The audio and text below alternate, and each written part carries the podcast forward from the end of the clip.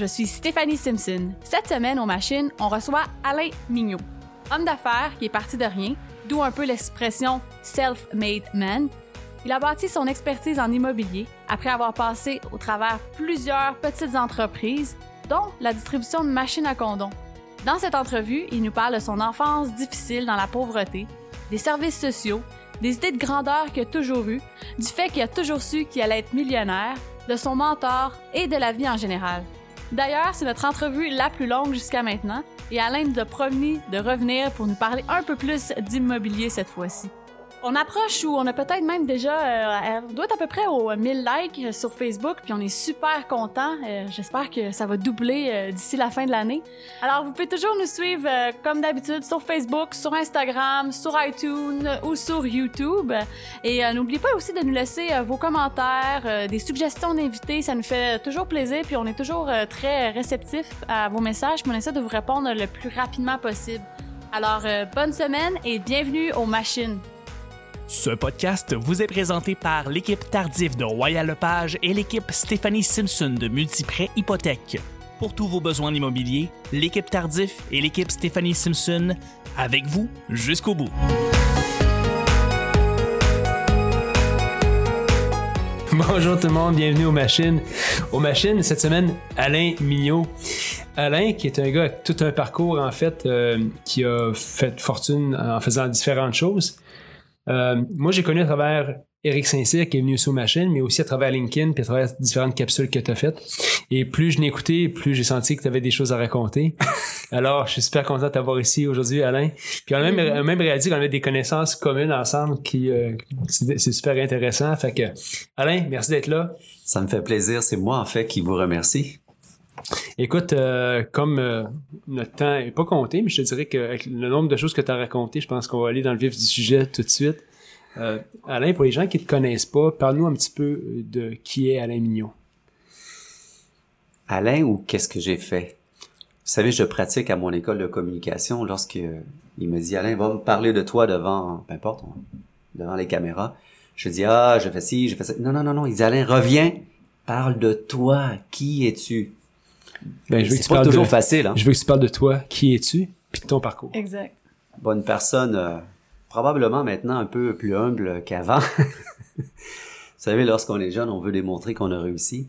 Anecdote, lorsque je suis rentré chez Porsche la première fois, puis j'ai vu le prix, 115 000 de la voiture, je dis, qui achète ça? Il m'a dit, les Porsches et ceux qui veulent démontrer qu'ils ont réussi. Ah, j'ai OK, good, je vais la prendre. Mais bon, je, je suis vraiment une personne simple. Et lorsque je dis ça à beaucoup de monde, lorsque c'est, lorsque les choses se compliquent, ah non, c'est trop compliqué. Pourquoi faire compliqué lorsque c'est simple? Bon, mon adjointe, elle va rire, là, lorsqu'elle va écouter ça, elle va dire, Alain, non, non, c'est moi qui te dis ça. Mais je suis probablement une personne vraiment simple, humble, et puis un côté euh, spirituel. Ça dépend, là. Il faut faire attention lorsqu'on dit spirituel, mais je suis une personne qui aime beaucoup la- la- les écritures, la recherche, euh, la raison de l'être humain, là où on va prochainement, les enjeux de la planète. Ce sont tous des choses qui me touchent euh, personnellement. C'est pour ça que j'ai fait le tour de la question, d'ailleurs. Euh, De par mon enfance, d'où je viens, d'un milieu très défavorisé, il fallait que je fasse le tour de la question. Mais pourquoi, un, t'es né dans une famille? Vous savez, lorsqu'on a 6 ans, 7 ans, tu vois des kids qui sont riches, ben, t'es quand même conscient, et tu te dis, mais pourquoi moi je suis né là, là? Pourquoi ça m'arrive pas à moi? Pourquoi ça m'arrive pas d'avoir eu la chance d'être né ailleurs? Et là, tu, tu- des questions existentielles, ça, ça sort pas de, de ta responsabilité. Et d'ailleurs, tu peux pas répondre à ce genre de choses. Donc là, au fur et à mesure, bien sûr, je me suis intéressé à tout ce qui est, euh, non pas paranormal, mais surnaturel. Et je trouve ça fantastique de faire justement le tour de notre jardin comme, euh, je crois que c'est euh, Gandhi ou Bouddha, Gandhi qui le disait, faire le tour de notre jardin est beaucoup mieux que de faire le tour de la planète, là, euh, voyager à, à travers le monde. Son propre jardin, je parle. Donc voilà qui je suis. Qu'est-ce que tu as fait? Depuis ton, jeune âge? Qu'est-ce Comment que ça a commencé l'aventure? Parce que tu disais tantôt, euh, t'as dit pourquoi je me suis retrouvé là? Puis pourquoi je suis Pas moi, à né. 6 ans, j'étais pas dans une famille riche. Exact. Mais finalement, peut-être que c'était ça le cadeau. Ouais. Ça me fait penser à ma mère. Ça doit faire peut-être six ans. Elle m'avait appelé. Et puis elle me dit, bon, comment ça va? Je lui parle peut-être trois fois, quatre fois par année. Je lui dis, ça va bien. Et toi? Ah, j'ai encore de la peine. Qu'est-ce qui s'est passé? Comment? Qu'est-ce qui s'est passé, maman? Elle dit, ah, lorsque vous étiez jeune, je vous ai pas donné la meilleure éducation, puis j'ai encore des regrets. Je dis, non, non, on va s'entendre sur une chose. Elle dit quoi? Je dis, combien est-ce qu'on est dans la famille? Ah, on est cinq. Cinq enfants. Bon, maintenant, t'as quatre problèmes, t'en as pas cinq. Elle dit, mais pourquoi? Parce que moi, je suis tellement fier de qui je suis devenu. J'ai aucun regret de ce que tu as fait. Arrête, maman. Puis là, elle m'a dit, ah, c'est gentil. Non, mais c'est la vérité. Si, t'as du regret, mais faut pas t'en aller pour moi. Oui, le pain qu'on mangeait dans les banques alimentaires, oui, les camions de l'entraide, toutes ces choses, ben, je suis encore vivant, puis euh, je suis humain. Probablement plus à cause de ces choses qui s'est passées. Mais ça n'a pas été facile. Je, je comptais cette semaine à quelqu'un que j'ai pas raconté cette histoire là, sur euh, les capsules euh, qui sont sur Facebook. Je me souviens, on avait tellement pas d'argent, on avait fait, un- on avait essayé de faire un sapin de Noël avec des boîtes de carton. Ouais, ça n'a pas marché. C'est une personne, un ami qui est venu prêter le sapin de Noël qu'on avait dans le temps des fêtes. Et c'est pour ça qu'on était toute une gang, parce qu'ils ont décidé de fêter à la maison, parce que c'était leur sapin qui était là. Imaginez. Oh. Pas l'argent pour s'acheter un sapin de Noël. Lorsqu'on me dit, c'était mon anniversaire, il n'y a pas si longtemps, on m'a dit, mais Alain, qu'est-ce que tu aimerais? Moi, premièrement, je- de par mon éducation, quelqu'un me fait un cadeau, qu'est-ce qu'il me veut? Je suis pas habitué. Méfiant un peu. Un peu beaucoup. Je suis pas habitué à ce genre de choses parce que, bon, on recevait juste des cartes et puis... euh, Pas habitué à recevoir non plus. non. Non, mais on je me suis toujours débrouillé. Et lorsque quelqu'un m'aide, wow, j'essaie de voir qu'est-ce qu'il y a à l'arrière. je suis fait comme ça. De par mon éducation, bien sûr. Parlons-en parce que là tu, tu parles de certains de certains bouts, puis là tout le monde va dire coudon, c'est ce gars- ce gars-là est parti de où Alain, puis pour se rendre où? Moi je connais je connais par tes capsules l'histoire des machines distributrices, mais OK. peux-tu me marcher à travers le processus Comment t'es arrivé aux machines? Né, né à Saint-Henri. Hey, c'est drôle, la chose s'appelle les machines, puis on parle des, des Ben machines. oui. Pas les, machines. machines. Né à Saint-Henri, quartier très défavorisé dans les années 69, c'était euh, c'était quand même assez pauvre. Et pour vous démontrer à quelle euh, pauvreté on, est, on était, moi je dis toujours aux gens, je suis né dans une ruelle, dans une poubelle, couvercle fermé, en mètres. Pourquoi? Parce que c'est le voisin qui me coupait les cheveux. C'est vraiment vrai, le voisin me coupait les cheveux. Et à Saint-Henri, j'ai pas raconté, c'est dans les capsules, c'est limité. Lorsqu'un camion de nourriture se stationnait, puis on avait nos heures et nos spots à l'arrière du Steinberg, c'est l'ancienne, euh, ancien compétiteur de Provigo, peu importe. Et lorsque le chauffeur entrait dans l'épicerie pour livrer sa commande, nous, on était tous cachés, puis on sortait rapidement, là, puis on dévalisait le camion de nourriture. Wow! Et j'amenais ça chez moi, et chez moi, j'avais une section dans le congélateur qui m'appartenait. Personne n'avait le droit de toucher à ma nourriture. Bon, je veux pas faire ma langue sale, mais ma mère se posait pas question de venir à cette nourriture. Puis, ju- juste pour, juste pour vous dire, on n'était pas dans la jungle. On n'est pas dans une tribu, on est dans une famille pauvre de Saint-Henri. Et c'était mon premier genre de commerce que j'exerçais. Oui, j'ai eu l'occasion de quitter de l'argent sur la rue parce qu'à un moment donné, je me sentais responsable euh, de qu'est-ce qui se passait à la maison. Bon, ma mère était divorcée, j'avais un an, ils se sont divorcés mes parents. Et euh, la misère m'a fait, a fait en sorte que je me suis dit, bon, pourquoi pas aller demander de l'argent. Donc, je demandais de l'argent euh, aux personnes sur la rue et ça fonctionnait. Qu'est-ce que je faisais? J'amenais de la nourriture à la table pour que tout le monde puisse euh, manger. Et encore une fois, lorsque j'étais au primaire, juste pour vous démontrer, je me souviens là, lorsque je sortais de l'école au primaire, je courais jusqu'à la maison parce que le premier qui arrivait devant le réfrigérateur, C'est le premier qui mangeait. Ben, qui avait l'occasion de prendre les restants d'il y a deux jours ou peu importe trois jours. Et une fois, ma sœur Ginette est arrivée en même temps que moi. Je me suis battu avec elle. Et c'est cette fois-ci que je suis allé dans ma chambre et j'étais accroupi, puis je pleurais, puis je me disais, un jour, je vais devenir millionnaire. Mais à Saint-Henri, dans ce temps, ou de, par la façon que j'étais, euh, qu'on était, devenir millionnaire, c'est pas pour avoir une Porsche 911, c'est pas pour avoir des bijoux, c'est pour bien manger. Imaginez, c'est pour bien manger. Et au fur et à mesure, bien sûr, bon, euh, j'ai fait venir la travail social, c'est moi qui l'avais appelé. Je fais venir les services d'aide à l'enfant. Je dis, ici on mange pas. Ma mère est couchée le midi. J'en ris là, mais bon, anyway. J'en passe. Après Saint-Henri, pourquoi je dis après? Parce qu'à l'âge de 15 ans, je me disais, attends un instant, si tu veux te sortir de ce merdier, là, qui est vraiment tout la, la mentalité, puis le, je dis pas négatif, mais tout ce, ce, bassin de, d'éducation, il fallait que je sorte de Saint-Henri. Donc là, mais avant ça, ma mère aussi, elle voulait sortir de Saint-Henri parce que bon, elle était dans sa misère puis elle pleurait. Puis euh, je lui avais donné parce que j'avais commencé déjà à lire mes livres de motivation. Je pense que j'avais 13 ans, 12 ans, 13 ans, j'ai lu mon premier livre Devenez la personne que vous rêvez d'être. Et puis je découpais parce qu'il disait mapper, faire une map, un mapping de qu'est-ce que tu aimerais faire dans la vie ou qu'est-ce que tu aimerais être. Et c'est ce que j'ai fait. J'ai lu du Edward, Murphy, Dr. Aimé Fox, on parlait de l'inconscient, puis toute la formation dans l'inconscient, s'auto-motiver. À un moment donné, j'ai dit à ma mère, arrête de pleurer, je vais te donner une phrase magique.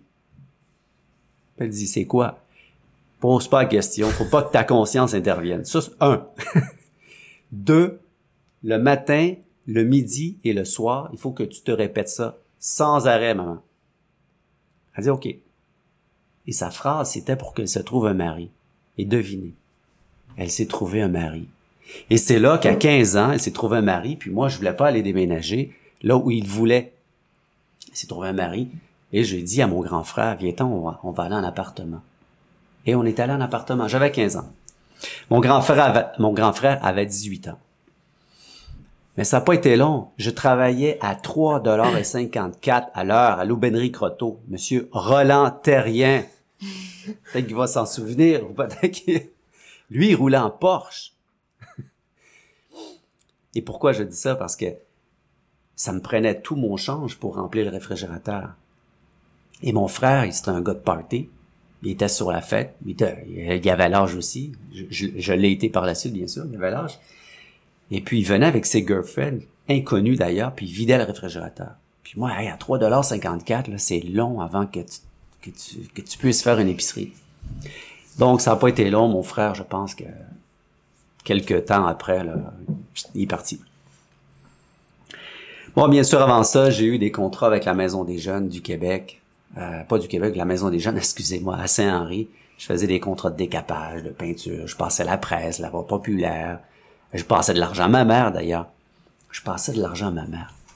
Et mon grand-père me disait de lui passer, puis après ça, il me remboursait, puis en tout cas. Donc, après Saint-Henri, j'ai déménagé. Et c'est là que mon épopée d'entrepreneur a commencé. Un, j'ai séché. C'est pas que j'ai séché, c'est que j'étais un enfant teflon à l'école. j'étais un enfant teflon. Puis, je demandais au professeur à Polyvalent, je dis, mais pourquoi on apprend ça? Mais là, il dit, parce qu'il faut l'apprendre. Non, mais attends, je, comprends, sauf que si toi, tu sais pas pourquoi tu me l'apprends, il y a un problème. Oui, mais c'est l'éducation. Non, je sais que c'est l'éducation. je suis pas, suis pas si calme. mais d'où vient cette théorie que tu, que tu nous expliques? Je posais toujours des questions, mais, mais le pourquoi du pourquoi, finalement, mignot, out, t'es à l'extérieur du cours, et puis, on m'a mis dans une classe vraiment spéciale. Cinq, six euh, étudiants. Le Breakfast Club. Ouais, exact, exact. Et pourquoi? Parce que on voulait savoir le pourquoi du pourquoi. Et j'avais des excellentes notes à l'école. Mais le directeur, une fois, il m'appelle, secondaire 3, Il me dit, vous avez pas fait votre entrée scolaire ce matin? Je dis, non, ben, j'ai doublé mon année. Il dit, non, vous l'avez passé. Ah bon? je commence ça? J'avais fait mal mes calculs. Je travaillais deux bulletins et demi, super, des 90. Après, l'été venait, là, je séchais quasiment toutes les cours. Puis là, je calculais approximatif. J'étais pour passer à 52% C'est ce que je Ça devient faisais. compliqué. Hein? Ça devient compliqué. Et à un moment donné, je pensais que j'avais coulé. Mais non, il m'a appelé. Il dit, non. Il dit, t'as passé ton année? Il dit, ah, je, je savais pas. D'ailleurs, lorsque, lorsque l'école appelait, c'est moi qui répondais le matin. Oui, bonjour. oui, Alain. Ouais, non, il est malade. c'est moi qui filtrais la boîte aux lettres à la maison. Ma mère disait, va chercher le courrier. Ben, lorsqu'il y avait des lettres de l'école, c'est moi qui les pognais. Fait qu'elle était au courant de rien. Rien. Rien, rien. C'est moi qui contrôlais tout. Bon, enfin, pas tout, mais de par mon éducation. J'ai quitté l'école en secondaire 3. Et j'ai un professeur qui me disait, Alain, t'as pas besoin d'aller à l'école. Hein? Et pourquoi? Parce qu'elle dit, je suis certain que tu vas réussir. Et ça, ça m'a toujours, euh, oh wow. Donc j'ai quitté en secondaire 3 et c'est là que j'ai commencé à travailler, travailler, travailler, travailler. Bien sûr, j'ai eu mon appartement, je me suis installé. Et là, finalement, je voulais avoir un peu plus d'éducation. Et je suis retourné à l'école des adultes. Et c'est à l'école des adultes que j'ai rencontré une personne euh, parce que je cherchais un travail. Il me dit, Alain, il dit, euh, j'ai quelqu'un qui fabrique des machines à, qui cherche un représentant des ventes. OK, cool. Je suis allé. Il fabrique des machines à condom. Alright. Il y a une seule chose que je savais, c'est lorsque moi je voulais avoir des condoms, il fallait que je demande au pharmacien, puis je trouvais ça gênant. Je me dis cool. Un, si j'en ai plein mon garage, puis deux, si tous les gens, ou si tous les gens peuvent s'a- s'approprier de condoms dans une salle de bain, hein, dans, dans une, dans une machine Sans que personne le sache. sans que personne le sache. Avant, c'était super gênant d'aller, le, tu, tu dis au pharmacien. Pense que tu choisis ta grandeur. Oh oui, en plus, tu faisais la grandeur. Non, dans ce temps-là, ce qui était super populaire, c'est les condoms euh, chinois. Chinois. C'était ah, c'était mince comme d'une saran wrap, puis c'était super efficient. Donc, c'était super, euh, c'était des bons condoms. Les after hours aussi, ça goûtait la menthe, toutes sortes de gadgets. Donc, je commence avec eux, je commence à placer des machines à travers Montréal, et puis six mois après, euh, ils font faillite. Je compte ça rapidement, parce que j'ai eu des belles histoires en plaçant des machines un peu partout. Et puis, euh, je leur ai dit, ben, il faut me payer. Donc, ils m'ont payé avec 10 machines à condom. Ça s'appelait Gamopop. Gamopop. 10 machines. Ces 10 machines, je les avais, je les ai eues dans ma valise probablement pendant 4 mois. Valise de voiture dans le garage, au moins pendant 4 mois. Avant que je me décide, Alain, place-les, les machines. Et donc, j'ai commencé à les placer. Résultat, quelques centaines de machines après euh, un an. Ouais. Et mon plaisir, c'est sûr, je l'ai dit dans la vidéo, ma job, c'était vraiment d'aller au Belmont dans les bars. Et puis le soir, avec une bière toujours, ben, je regardais les gars crinquer, crinquer, un cock ring, un finger tickler. Non, non. Le finger tickler, c'est dans un bar à lesbienne. sur la rue Sainte-Catherine, ici, ça s'appelait l'idem. C'est un gondon pour le doigt avec une tête de coq. Ça se vendait comme des pains dans les bars de danseuses. Euh, pas danseuses, je veux dire euh, lesbiennes. Machine à condom. Après, on avait une, option, c'est venu par la suite, d'avoir des tampons. Excuse-moi, les machines à tampons. OK. Où est-ce que je peux placer ça? Je suis allé dans un bar à danseuses, le Super Sex, ben, plusieurs. Et puis, euh, j'ai placé ma machine à tampons dans les loges des danseuses. Il y a des gens qui me disent, là, ils m'ont déjà dit, t'étais chanceux. Non, non, je veux dire, lorsque t'as 20 femmes tout nues, excusez-moi, toutes nues, j'étais vraiment intimidé, j'étais, c'est gênant, c'est gênant. Il y en a qui disent, wow, Alain, t'es chanceux. Non, non, j'étais vraiment gêné, à l'âge que j'avais d'ailleurs. Et puis, la machine à tampons, il y a 200 quelques tampons dans la machine. Une semaine après, le propriétaire, il m'appelle, il me dit, viens remplir ta machine. Ah, je Comment est-ce qu'une machine à déjà peut être vide? Il m'a dit, Alain, j'ai 220 danseuses, viens remplir ta machine. C'est là que j'ai commencé à faire des calculs. 220 danseuses, probabilité une fois par mois, tu sais, fois, my God, c'est sûr que j'ai pas assez de tampons dans la machine. Donc j'ai mis une deuxième machine à tampons. Après, ça a été les machines à chlorette. Machine à chlorette, machine à menthe. J'avais au coin de Saint-Martin euh, des machines à, à friandises, mais particulièrement chez Araova Souvlaki, machine à chlorette, machine à menthe fraîche. Même chose, une semaine et demie, elle m'appelle, elle m'a dit ta machine est vide. Voyons. Il y avait quand même 400 de dollars dans cette machine. Chaque box, 400 de dollars. Donc j'avais 800 dollars. Après ça, j'en ai rajouté. À tel point que, juste à côté, il y a un concessionnaire Toyota. Puis, euh, j'avais une vieille voiture qui était une Honda Accord. J'ai une anecdote sur la Honda Accord, là, parce que... était tellement vieille, c'était avec ça que je collectais l'argent, qu'à un moment donné, vu que c'était trop pesant dans la valise, la valise, elle, s'est écrasée sur, sur les roues. On n'était plus capable d'avancer parce qu'on avait des grosses boîtes d'argent pesantes à l'intérieur de la valise. C'est là que j'ai compris que la Brinks, il faut que ça soit solide pour transporter de l'argent. C'est, c'est pesant du cash. en fait, c'était tout du change. Et là, j'ai mis des barres de, des barres de travers. On a soudé, même le frein, il crochissait à un moment donné. lorsque je freinais, le dash, ça crochissait. J'ai mis des barres de lit en dessous. Je les ai trouées pour toffer la vieille minoune. Excusez-moi, c'était une undergard. Et à un moment donné, je me suis dit, Malin, regarde le beau Toyota, le beau concessionnaire Toyota. Donc, j'ai sorti avec un Toyota 4Runner. Euh, je pense payé ça 47 000 dollars. Et que j'ai eu de la difficulté. Parce qu'ils voulaient pas me passer. Je leur ai dit, euh, j'ai des machines à condom. OK. Tu fais-tu de l'argent? Bien sûr, j'en fais. Puis en plus, je la déclarais pas tous. Sais ce que je faisais. Et euh, il a fallu que je lui démontre qu'avec mes machines à, à, condom puis mes boîtes d'argent, que je serais en mesure de, payer. Et c'est là que j'ai acheté mon premier camion pour... Euh, c'était un camion pour moi d'entreprise, quand même un bon camion, pour mettre tout l'argent qu'on collectait. C'était vraiment pesant. À tel point que mon frère riait de moi lorsqu'on lorsqu'on montait ça au troisième étage dans mon appartement, on destroy. J'en prenais deux ou trois caisses à la fois. Tu montes trois, quatre fois. le lendemain, t'as mal aux jambes. C'est pesant. c'est pesant d'en faire. c'est l'histoire des machines à condom. À un moment donné, j'ai tout vendu. Et là, j'ai euh, eu l'occasion de... Je sais pas où est-ce que j'ai vu ça, mais c'était des bornes Internet. Ah ouais. Et puis c'est drôle parce que dans la vidéo, j'ai dit aux gens, devinez c'est quoi? Aujourd'hui, ben, comment est-ce qu'on a pu avoir des bornes, des machines publiques qui donnaient de la, possibilité d'aller sur l'Internet? Ben oui. Ben oui.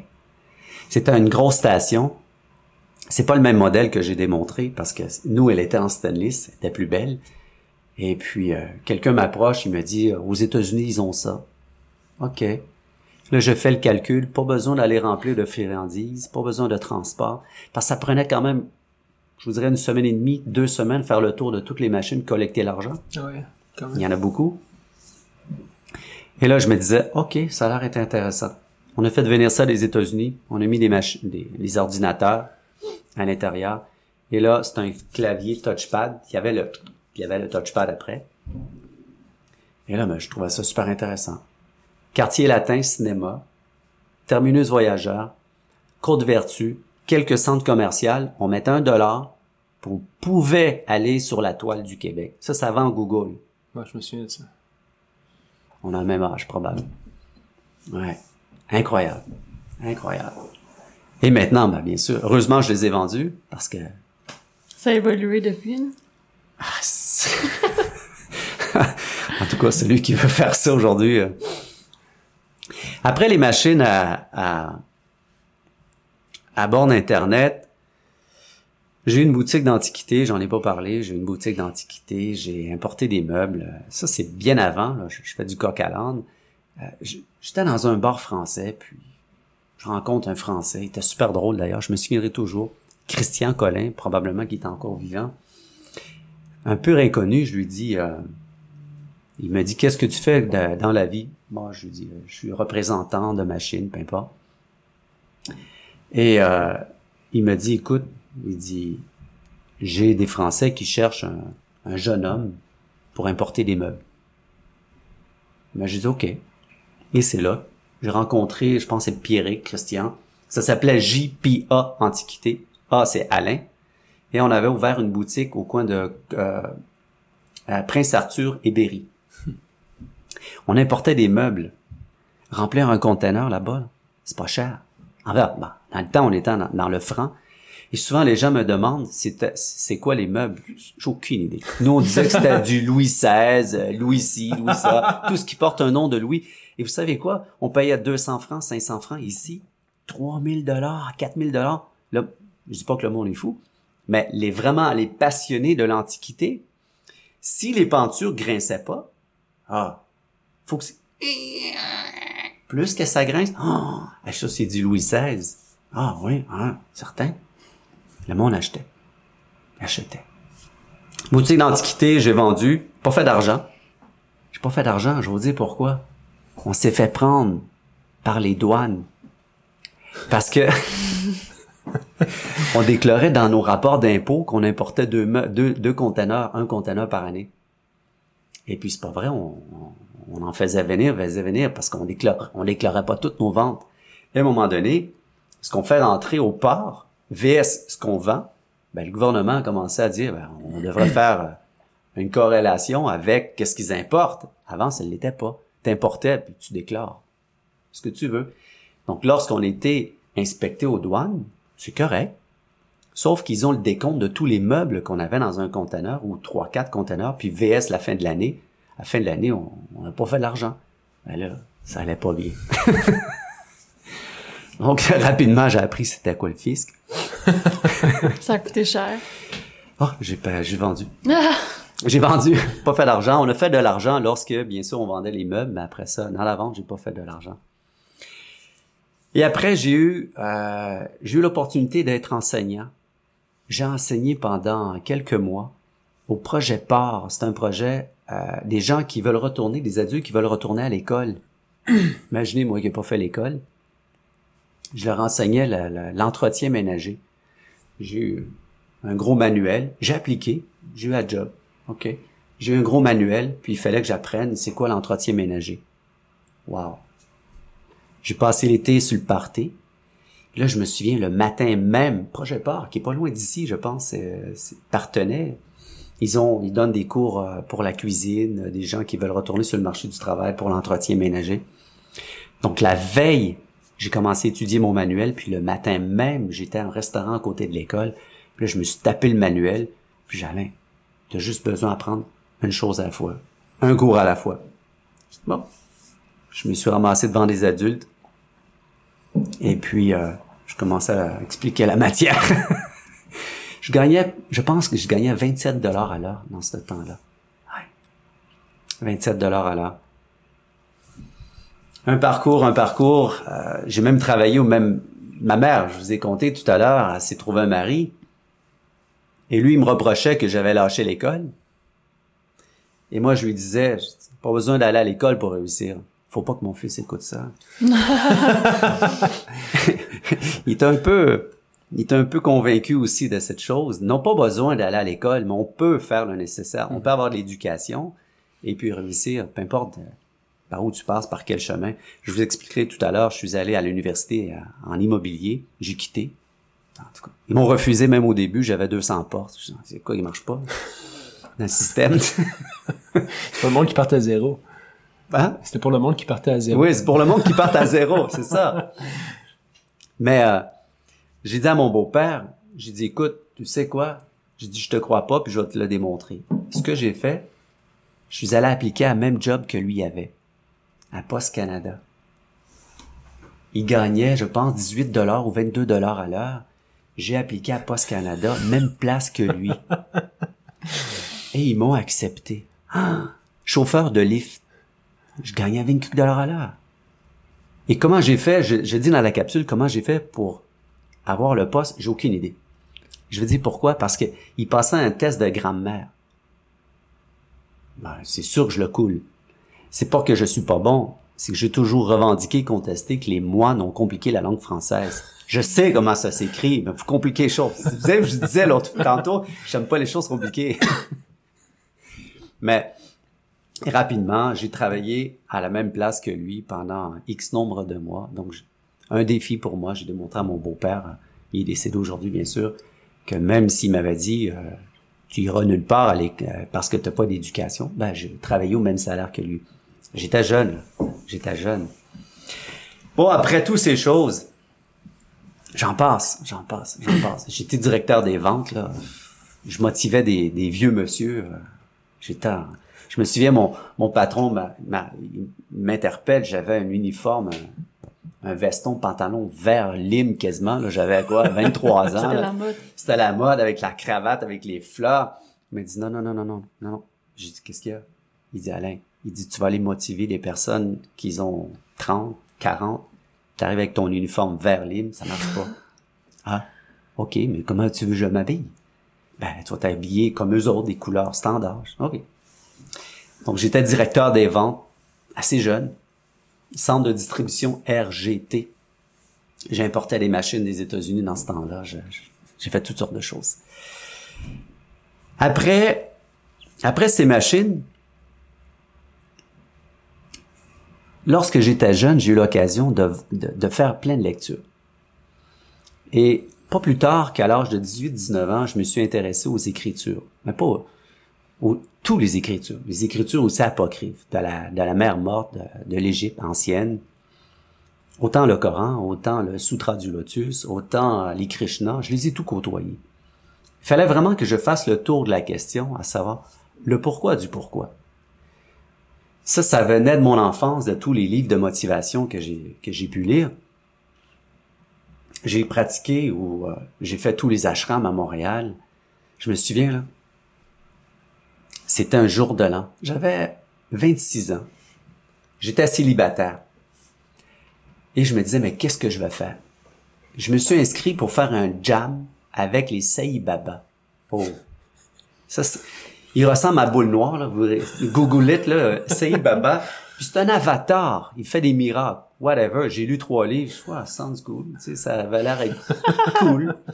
J'ai dit, je vais aller faire un jam avec eux. OK. Je m'en vais là-bas. Il était à 11h30. Minuit moins 15. J'entre. Première des choses, il m'a dit, vos souliers. Ah. Je vois, c'est smart, j'y ai pensé. J'entre dans le temple, non. Les bas. Ah, qu'est-ce qu'ils ont, les bas? Les pieds nus. Oh, les pieds nus, ok. J'étais habillé, là, en pantalon puis veston, dans un centre Saï Baba.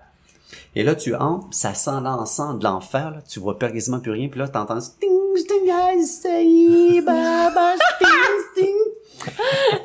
Et là, je m'assois. Et là, je m'assois. Et là, tout d'un coup, wow, c'est peut-être mon habillement, je, je remarque au moins trois, quatre, cinq femmes qui se retournent pour me regarder. Peut-être c'était mon habillement, j'étais, eux autres, il y avait un, un- un hôtel, ils étaient tous à l'avant, puis sting, sting, ça y baba, l'encens, puis à un moment donné, pas plus tard que 15 secondes, il y a, je ressens une main ferme sur l'épaule, on me sent, je me tourne la tête et il me dit, monsieur, vous êtes sur le côté des femmes. Et là, c'est pour, ah, shit! C'est pour ça que toutes les femmes me regardent. Il y a un côté des femmes puis un côté des hommes. Tout gêné, je m'en vais de l'autre côté. Pardon, pardon, pardon. Minuit moins cinq. Sting, sting, I say. Là, je dis, yes, yes. 30, 29, 28. Nous, les Québécois, on fait le décompte là, avec euh, Dominique Michel, puis euh, anciennement, la, la, la farce, euh, il a tremblé, whatever. Je sais pas si c'est dans notre temps, le décompte, là. Juste, voyons, minuit une. Ting, ting, I Minuit cinq. Là, je dis, merde. Ils ont passé tout droit. Là, je- peut-être qu'ils ont pas la bonne heure. Minuit 15. Il se passe rien. My God. Je pensais qu'ils disaient, ben, je- bonne année. bonne année. Rien. Minuit 25. Je dis, qu'est-ce, comment je fais pour sortir d'ici? Là, j'ai le voisin qui a la bouche ouverte quasiment, les lèvres séchées tellement qu'il est en méditation. Ah, my God, je voulais pas le déranger. Bon, histoire courte, là. Je suis sorti de là, je suis allé au Jello Bar, qui était juste en bas. Je, racontais, je l'histoire, je ne devinerai jamais d'où. D'ailleurs, je chantais l'encens comme l'enfer. Je viens d'un jam avec les Saï Baba, c'était drôle. Ça, c'est Saï Baba. Les évangélistes, c'était deux fois de plus crampant. Mais en fait, c'est que, sais, ils ont une belle orchestre, la guitare, la batterie, une trompette. Puis là, ça prend, ça fait là. Tu sais, c'est pas un livre de musique. Tu en principe, on a un livre de notes. Là. Ils ont, ça, c'est l'évangile. On va chanter ce, passage. OK? Ils ont réussi à mettre en chanson des passages des évangiles. Là, avec la guitare, le tambour. C'est un vrai show. Les Raéliens. Ah. Bon, peut-être parce que c'est dans le temps. On n'avait pas les vidéos qu'on a aujourd'hui. Aujourd'hui, on peut dire, ah, ça a l'air d'être vrai. Mais avant, là, c'est... Tu vois une soucoupe, c'est comme... Euh, c'est comme à Thomas, les bandes dessinées d'il y a, lorsque j'étais jeune, là, tu vois... Raël qui descend de la soucoupe volante. What? là, tu, tu veux pas rire parce que ils te font écouter cette vidéo. Et là, on t'observe. Faut pas que là, les côtes me sautillaient tellement que j'étais crampé. Ça, c'est Raël qui est allé sur la planète à punir. Whatever, je sais pas. Oh my god. J'étais intéressé de savoir qu'est-ce qu'il pense, pourquoi il pense. Les Krishna, j'ai bien aimé les Krishna, les bouddhistes aussi. Et puis, euh, je les ai tout fait. J'ai fait le tour de la question. J'avais à peine 18 euh, ans, je me suis commandé tous les, euh, les, livres apocryphes de Nagamadi, de la mer morte, l'Université de Laval, par l'intermédiaire de l'Université de Laval. Puis en passant aujourd'hui, ils sont en ligne, ces, écritures apocryphes, euh, toutes les découvertes en Nagamadi, c'est en ligne, ce qui ce qui n'était pas le cas avant. Pour moi, c'est fantastique. D'ailleurs, j'aime ça lorsqu'un Jéhovah se pointe à la maison, il cogne. Là, la première chose que je lui pose comme question, il y en a des toughs. il y en a des toughs, mais il y en a qui... Euh, euh, c'est quoi ta, la version de ta Bible? Louis II, hein? Euh, ah, parce que moi, j'ai un livre, le Jésus est né à quatre endroits différents. Lequel on prend aujourd'hui? Euh, ben oui. si, tu t'intéresses à la science qui sont les Écritures, il y en a des histoires, là, puis je pourrais vous en compter. Donc voilà. Scientologue aussi, ça, c'est une autre affaire j'ai fait vraiment le tour de la question, et puis ça, il, fallait que je le fasse, ça venait de l'enfance. Et c'est à partir de ce moment-là que je me disais, Malin, il y a quelque chose qui m'intéressait dans tout ça, c'est vraiment euh, la psychologie, la psychologie des profondeurs, Freud, sa fille. Et pourquoi? Parce que je sais qu'on est vraiment ce que l'on pense. Et c'est à ce moment-là que j'ai écrit un manuel qui s'appelait Avez-vous votre régime mental? J'en parle dans le dernier épisode. Et pour moi, ça a été une cure de déprogrammer toute la mémoire latente, tous nos habitudes, nos tâches à l'inconscient. Anthony Robbins le démontre très bien dans certaines formations qu'on est préprogrammé de par notre enfance, nos habitudes, et on réagit systématiquement, systématiquement à des, à des, à des habitudes, à des effets d'une façon spontanée parce que on est programmé de cette façon. D'ailleurs, je me suis toujours intéressé non pas à la politique, mais au discours des politiciens. Quand je vois des grands orateurs, on forme des effets de causalité dans les phrases, je trouve ça fascinant. On passe par le cerveau reptilien, on passe par le limbique et après ça le cortex. Et au quotidien, on l'utilise. Comment? Ah, tu sais quoi, chérie? Je suis tellement fatigué, là. Si je m'arrête pas, je vais m'épuiser, ça n'a aucun bon sens. Qu'est-ce que t'en penses si on va à Paris? Ah oui, aller à Paris, on pourra aller dans les restaurants. On va se reposer, on va s'amuser. Le reptilien, la peur. Le limbique, l'émotion. Ah, te souviens-tu, le restaurant? Non, non, non, non, non, oui. Et après ça, le cortex, qui est la logique, qui dit, ah ben, je pense pas mon patron va vouloir, puis on a un budget quand même assez serré. On boucle vraiment tout. Dans un discours de politicien, ça m'a fait. On a tel, tel, tel problème à faire face. Si vous votez pour nous, nous avons la solution, l'émotion, l'émotion, l'émotion. Et comment est-ce qu'on va le faire? On va couper, couper, couper, on va faire ça. tellement intéressant que lorsque une personne, une personne voit un politicien en ligne, il se dit, excusez-moi l'expression, je, je vais blasphémer, c'est un crasseur. c'est diffusé au Québec, le podcast. C'est un menteur, pour être plus... euh, c'est un menteur. Et là, lorsque le politicien va aller présenter son programme, il va entrer, il va ressortir, puis il va aller voter pour lui. Deux mois après, il est devant la télé, puis là, il se dit à lui-même, je le savais que c'est un menteur. Ouais, mais t'es allé voter pour lui pareil. Qu'est-ce qui s'est passé? Qu'est-ce qui s'est passé? Donc, la même chose pour chaque entrepreneur. Lorsqu'on va, on est à la recherche d'un investisseur. Les entrepreneurs, on t'enseigne toujours, toujours dans une présentation, le pain, explique le pain. Explique comme, comment tu vas le régler. Qu'est-ce, c'est quoi? Non, non. Le pain, ta solution, qu'est-ce que tu apportes et comment est-ce que tu vas le faire. Le pain, c'est le reptilien. La solution, c'est l'émotif.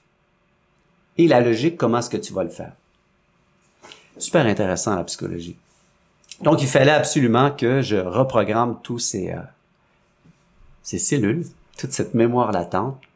C'est ce que je dis à mon fils lorsqu'il est malade, parle à tes cellules. Et c'est ce que j'ai fait, j'ai écrit un manuel, euh, le régime mental. Pour moi, il est super important. C'est pas juste l'apparence, c'est vraiment aussi de quoi on se nourrit au quotidien, les pensées à laquelle on se nourrit qui fait, qui, qui fait notre vision, qui fait notre avenir. D'ailleurs, je, lorsque je, lorsque je donne la formation aux entrepreneurs, je leur donne une anecdote. J'étais à Cancun avec mon fils. Je marchais à l'extérieur dans un resort et je dis à Jérémy, les personnes qui vont nous croiser vont me saluer. Il dit, mais pourquoi? Je dis, Ah, pose pas la question, tu vas voir. Regarde. On marche. Hi, sir. Hi. Mais il dit, comment ça te fait? J'attends. Il y en a un autre qui vient. On marche. Hi, sir. Hi. Il dit, comment est-ce que tu fais? Ah, il dit, je le sais, ce sont des employés de l'hôtel. OK. On va prendre un Américain avec les shorts à banane. On marche. Hi, sir. Hi. Mais il dit, comment est-ce que tu fais? Je dis, Jérémy, lorsqu'on regarde une personne, on le croise, on le regarde plus que 5-6 secondes dans les yeux, sans faire un visage de peur, inconsciemment, il va te saluer pour s'assurer que tu n'as rien contre lui, parce qu'il y a un inconfort. Et c'est pas lui, c'est son inconscient qui réagit. Pour s'assurer qu'il se passe rien entre toi et lui, il va te dire bonjour. Wow! Et on continue à marcher, puis le lendemain, Hi, sir. Il dit, arrête! J'arrête. Hi, sir. Lorsque je parle de négociation avec des entrepreneurs, c'est super important de connecter aussi. Dans le PNL, on en parle, de connecter avec l'autre personne, la façon qu'il est assis. Lorsqu'une personne dit, vous voyez, vous voyez, ben, c'est un visuel. Lorsque tu dis, tu comprends, tu comprends, ben, c'est un auditif. Si tu dis, tu vois, tu vois qu'est-ce que je veux dire à quelqu'un qui dit, oui, je comprends, ben, t'es pas sur la même longueur que lui. Tu saisis, ça c'est une personne, tu l'as touché. On revient. Donc, j'ai parlé des machines à condom, et à un moment donné, j'ai écrit ce manuel, et puis je voulais le publier. Parce que ça a toujours été mon rêve de faire des conférences, et je n'avais pas l'argent. Ben, en fait, j'avais pas l'argent. J'avais un 50 000 dollars à peine. J'étais allé voir une firme en marketing, et là, je leur ai expliqué mes grandes ambitions. Ils ont pas ri, là, comme euh, à, bout portant, là, mais ils se sont moqués de moi. Puis je le sais, là, je le voyais. Ils se moquaient de moi. Moi qui avais un rêve, ils se moquaient de moi. Comme d'ailleurs, beaucoup de, de mes amis se sont moqués de moi étant plus jeune. Alain, tu rêves. Ben oui, je vais, te montrer que je rêve. Je vais te montrer, je vais te démontrer que les rêves, ça se réalise. Si, s'il y en a qui écoutent le podcast, ils vont se reconnaître. Et pourquoi je disais ça, l'histoire du rêve, c'est parce que je reviens sur une autre histoire. À un moment donné, j'ai quelqu'un qui m'appelle, il me dit, euh, Alain, il dit, viens me voir, j'ai quelque chose de bon pour toi. Je m'en vais le voir. le français, Christian Collin. Il me montre une carte touristique. Qu'est-ce que tu veux que je fasse avec ça, Christian? Mais il dit, regarde la carte. Je dis quoi? Il dit, elle est, écrite en 12 langues. Well, puis, ben, il dit, ça existe pas, Alain. Ah, tu penses? Il dit, non, je te le dis. Qu'est-ce que tu veux que je fasse? Il dit, moi, je te les vends 25 sous, chaque, puis il y a un garage rempli. Puis dis toi, tu peux aller les vendre 1,50$, 2$ la carte. Je vois. OK, good, je les achète au complet. J'appelle un de mes amis, je lui montre tous les boîtes de cartes, il dit, t'es malade. Qu'est-ce qu'on va faire avec ça, Alain? Je dis, non. Je dis, regarde, tu veux participer? Il dit, non, tu rêves. Ça marche. Je, je dirai pas le nom. je vais te payer juste pour les mettre en paquet de 12. Il les a mis tous en paquet de 12. Pendant trois jours, je les ai tous vendus dans le Vieux-Montréal. Je suis allé faire, regardez, une carte en 12 langues, espagnol, grec, chinois, puis, ah ouais. Il achète, il achète, il achète. Puis je me suis fait quelques mille de dollars. Et après ça, j'étais trois semaines sans travailler sur les terrasses à Montréal. Donc après avoir écrit ce manuel, aller voir une firme en marketing, lorsqu'ils ont ri de moi, je suis revenu à la maison et j'ai pleuré. Je pleurais dans ma chambre, puis là je me disais, Malin, pourquoi tu veux faire un projet à impact social? J'avais toujours cette intuition, de par mon éducation, peu importe, je voulais faire un, projet qui apporte quelque chose à la société, qui fait en sorte qu'on se prend en main. J'étais conscient des enjeux à ce temps-là, imaginez. Et puis, euh, et là, je me disais, mais quoi faire pour aller chercher le financement pour réaliser ton projet? Et j'ai une petite euh, intuition qui m'a dit, mais pourquoi pas faire de la rénovation? Oh God. J'étais allergique à la poussière, ça vous donne une idée. je voulais rien savoir. Je voulais rien, rien, rien savoir de la rénovation. Hmm. Après,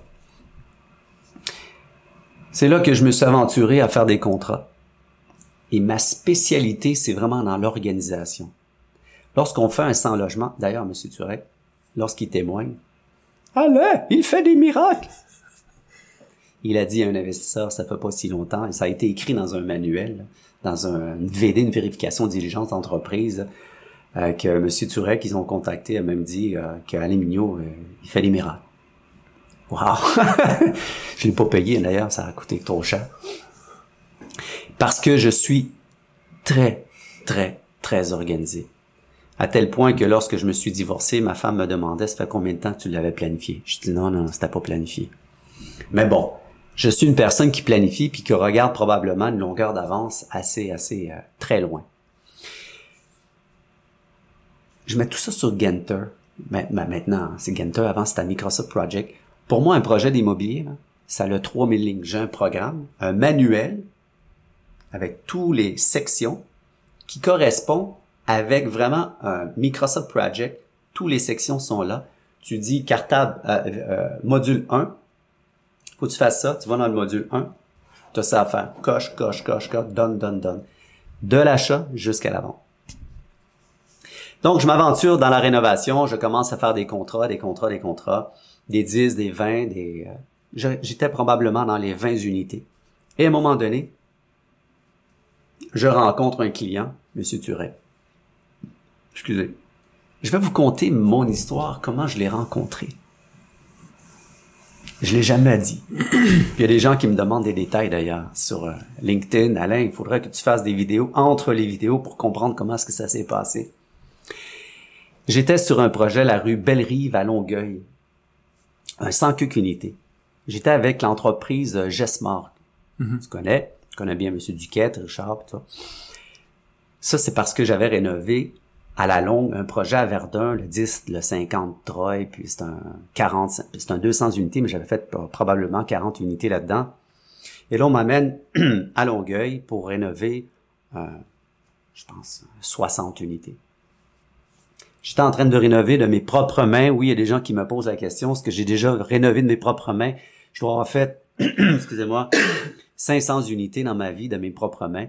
Ben, propres mains, là J'en ai fait quelques centaines, mais j'ai géré directement là, 500 unités. J'ai viré 200 salles, 2000 euh, salles de bain. J'ai tout le, parcours qui, qui est sur papier. Et je reçois un appel, Vito Pelosi, qui est un ami aujourd'hui. Il travaillait pour euh, une entreprise et il me dit, Alain, j'ai un client qui se cherche un entrepreneur. OK? Pourquoi? Ah, il dit, il y a quelques centaines de unités à faire faire. OK, good. Je l'appelle. Bonjour. Bonjour, monsieur Turek. Oui, c'est vous, hein? Et là, il me dit, j'ai des contrats. OK. Il dit, pour la peinture. La peinture. Ouf. OK. En principe, si tu m'appelles pour faire une salle de bain, ou deux, ou trois, ou quatre, ben, je te dis, appelez la Gazette, appelez du monde. C'est 20, 30, 40. C'est notre spécialité. Et je dis, qu'est-ce que vous avez à faire? Donc, il me dit, j'ai 4, 5 condos, appartements à, à peinturer. Je dis, OK, good. Je lui fais un prix. Il me revient, trop cher. Ouais. OK. Fais un autre prix. Trop cher. Oh my God. je dis, mais combien vous voulez payer? 600 dollars. 600 dollars. Ben, monsieur Durek. Et là, j'appelle Vito, qui était la personne qui travaillait avec lui, le gestionnaire. Il dit, Alain, si tu rentres avec monsieur Turek, tu auras beaucoup de contrats. Je dis, ah, OK. Là, mon frère me dit, t'es malade, comment est-ce qu'on va faire ça à 600 dollars? Et en plus, il fournissait la peinture, c'était de la peinture Pépin. Je sais pas si vous connaissez le brand Pépin, c'est de l'eau, c'est de l'eau. je, me, je me suis fait avoir, j'ai peinturé, puis après ça, c'est de l'eau. Mon frère il dit, Alain, on sortira jamais d'ici avec une couche, 600 dollars. Un appartement à Westmont, c'est trois fois la grandeur de mon appartement. C'est un cinq et demi. C'est un cinq et demi. Voyons, cinq et demi, c'est, a 2000 pieds carrés, ça n'a pas de sens. Je, je l'ai fait pareil. J'ai perdu, perdu, perdu de l'argent. Écoute, on arrive le matin, on sonne, parce que c'est l'appartement qu'il fallait peinturer. Il y a encore des étudiants qui dorment. Dorment. Et que là, je dis à mes gars, je dis non, c'est ici qu'il faut peinturer, mais voyons, 600 dollars, même pas. L'autre, je pense que c'était 50 dollars de moins pour le, le, le, le 3, le, le 4 et demi, le 3 et demi. Donc, j'étais à 550. Peu importe. Donc, on a enlevé l'épaule, on a ramassé les étudiants. Écoutez, boys, c'est aujourd'hui qu'il fallait déménager. Hier, là, waouh, wow, mon là, c'était le party. Avec nous, il fallait peinturer. Peinture, peinture. À un moment donné, dans le même projet, je pense que j'avais 10 appartements à peinturer. Le concierge, il vient me voir. Je sais pas si M. Turek a encore la mémoire pour se souvenir de ça. M. Turek avait fait passer des systèmes de gicleurs, des nouveaux systèmes de gicleurs dans tous les appartements, parce que c'était la réglementation. Et puis, dans chaque appartement, le système de gicleurs passait, c'est un tuyau, d'une pièce à l'autre. Puis il y avait un trou. Il y avait probablement un pouce, un pouce et demi autour. Le concierge, il m'a dit, il dit, t'as pas fini ta job, il faut que tu fasses, il faut que tu remplisses les trous avec du plâtre. Je dis, non, je dis, euh, c'est pas sous mon contrat. Ah, ben, dis moi, Monsieur Turek me dit qu'il fallait le faire. J'ai écouté. Je dis, euh, je vais le téléphoner. Je dis, on peut s'entendre. J'appelle, il répond pas. Le concierge l'appelle. Et là, il dit, il faut qu'il le fasse. Non. Puis là, j'ai dit au concierge, ben, qu'il lise le contrat, c'est pas indiqué. S'il veut qu'on ajoute quelque chose, il m'a dit non, il m'a dit que c'était inclus. Ah ben. Et là, mon côté rebelle de Saint-Henri est ressorti. J'ai dit à mes gars, on est à 5, 6. L'appartement a été arrêté de, peinturer à moitié du plafond, à moitié du mur. On a tout déballé, les 5 litres de peinture pépin. Et là, j'ai dit au concierge, si tu me payes pas, parce qu'il avait un chèque à me redonner, mais il voulait pas parce qu'il voulait que je bloque tous les orifices, ben j'ai dit, si tu me payes pas, tu sais quoi? Je vais splasher partout l'appartement. Et là, il appelle M. Turek. Puis là, il dit, paye-le! il me paye. Vito me rappelle. Il me dit, Alain, qu'est-ce qui s'est passé? Je dis, Vito, dis à ton client, qui est M. Turek, s'il veut un, pas bon, ben, qu'il appelle quelqu'un d'autre. Moi, on s'est entendu sur quelque chose, puis c'est comme ça que ça reste. S'il veut. That's it. Un an après, un an après, Vito me rappelle, il dit, te souviens-tu de M. Turek? Ah non, parle-moi pas de lui. je dis, qu'est-ce qu'il y a? Il dit, il cherche un entrepreneur, Alain Je dis non, ben Vito, je me suis pas entendu. Il dit non. Il dit, il dit, je lui ai dit, si tu fais affaire avec Mignot, niaise-le pas, Vladimir. Niaise-le pas. Il est bon, mais il faut pas niaiser. OK. Donc, je l'ai rencontré. Et là, j'ai dit, Monsieur Turek, si c'est extra, c'est extra. Oui. Regardez les yeux. Oui. Ce genre de personne que j'admire, lorsqu'on est dans sa cour, il y a une protection. Mais pour entrer dans la cour, il y a beaucoup de travail à faire. Il y a beaucoup de travail à faire. Et puis, je l'admire d'ailleurs. Et ce qui s'est passé par la suite, ben, c'est là qu'il m'a donné le sens d'unité. Et puis, euh, ça a bien été. Là, c'était payant. Là, c'était payant. à un moment donné, il m'a dit, je veux que tu me peintures tout un building au complet. OK. Je lui fais un prix.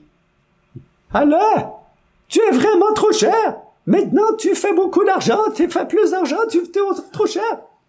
Je dis, non, monsieur Turek, parce que... OK. J'étais dans la cour. Et à un moment donné, on creusait. On a eu un problème avec la ville. Je me suis Turek, c'est plus 200 000 le contrat, ça va passer à 275 000. Laisse-moi réfléchir. Il me rappelle. Il me dit, à temps normal? si j'étais pas dans le cours, OK. Je te donne le 75 000 de plus. Ben voilà. Et au fur et à mesure, la relation s'est développée à tel point, là, il quittait trois mois en vacances et puis euh, il m'a donné un chèque d'un million de dollars, puis il dit, euh, tel, tel, tel, tel, il fallait faire des travaux un peu partout. Puis après ça, je faisais la décaisse. Donc, ça, c'est Monsieur Touré. Mais pour revenir à mon histoire de Verdun, vous me posez des questions. Hein? Ah, c'est bon. c'est fascinant de toute façon. c'est ça. Pas besoin de poser de questions. J'étais à Verdun. J'avais tout vendu, mes machines à condom, toutes mes machines à, à borne Internet. Je ne dis pas comment ce qu'on a fait, peu importe. Lui, c'est un monsieur qui achetait ça pour ses enfants. Et je voulais, je rénovais pour Monsieur Turek, le sens unité. Et là, je voulais absolument acheter un sixplex parce que j'entendais tout le monde dire qu'il faisait de l'argent avec l'immobilier. Puis je disais à mon beau-frère, à mon frère, à tout le monde, on devrait acheter un immeuble. On le fait. Attendez, lorsqu'on fait un sens unité, il voulait pas que ça soit dans un an. Lorsque je suis arrivé sur le sens unité, M. Turek avait des équipes en place. Ça livrait pas. J'ai rentré. Il a mis tout le monde dehors parce qu'il a vu qu'on peut sortir 5, 6, 10, 12 appartements dans une semaine. Avec la façon que j'étais organisé, on livrait, on livrait. On parle de cuisine, porte, fenêtre, salle de bain, balcon, euh, toiture, tout. Le, le terrassement, vraiment tout. Donc, il a mis un peu tout le monde dehors. Donc, j'étais devenu comme une personne un peu de confiance. À ce moment-là, j'étais sur la rue de Troyes un soir. J'avais mon matelas par terre, mon bureau Ikea, mon verre de vin. Et là, je dis, Alain, Alain, Alain. Je me pose la question aujourd'hui, comment est-ce que j'ai fait? C'est un coup, spontanément. Je l'ai appelé. Et la conversation s'est déroulée comme suit. Bonjour, monsieur Turek. Bonjour. Ça va bien? Ouais. Steve, go, qu'est-ce que tu veux? Monsieur Turek, j'aimerais ça, j'aimerais ça que vous m'aidez à acheter un sixplex. OK. Mais une condition. J'ai laquelle? Que tu achètes un 60. Trois secondes de silence. Là, ma réponse stupide. Ben, monsieur Turek, vous avez ajouté un zéro. Mais crois-tu stupide? Trois secondes de silence. Je dis non, mais de toute façon, j'ai pas l'argent. Il y a moins de risques. Je sais. Je vais te la passer. Cinq secondes de silence. Là, j'allais me passer l'argent. Oui, je vais te passer l'argent. Et là, il m'a dit quelque chose que je vais toujours me souvenir. Alain, j'ai plus confiance en toi que as confiance en toi-même. Il parle comme ça, hein? Ouais. si on connaît tous les deux M. Turek. Oui, c'est ça. Pour les gens, il peut témoigner qu'il parle exactement pareil, pareil, pareil. Ouais, c'est pareil, pareil. En fait, c'est un, un, personnage, je vais faire une parenthèse. M. Turek, moi, j'ai fait affaire avec en immobilier, mais de manière... J'ai parlé au téléphone souvent. Puis quand j'ai vu une vidéo à Alain sur, sur Facebook, il, parle de ça, puis je suis comme sidéré, dit, écoute, on connaît les mêmes personnes. Ouais. Fait que oui, tu les mets très bien. Fait que continue pour ta conversation. Et là, j'ai dit, il m'a dit, Alain, j'ai plus confiance que tu as confiance en toi-même. J'ai OK, monsieur Turek. OK. OK. Bye. Là, j'avais mon verre de vin, là. J'ai calé, tac, là, j'ai... Oh, wow. Il veut j'achète un 60. Écoutez, pour un petit cul de Saint-Henri, j'ai passé les machines à condom, la boutique d'Antiquité, puis euh, tous ces, ces projets. 60 unités. J'avais aucune idée combien ça coûtait, d'ailleurs, combien ça pourrait valoir. On voit, on pense à des millions de dollars. OK.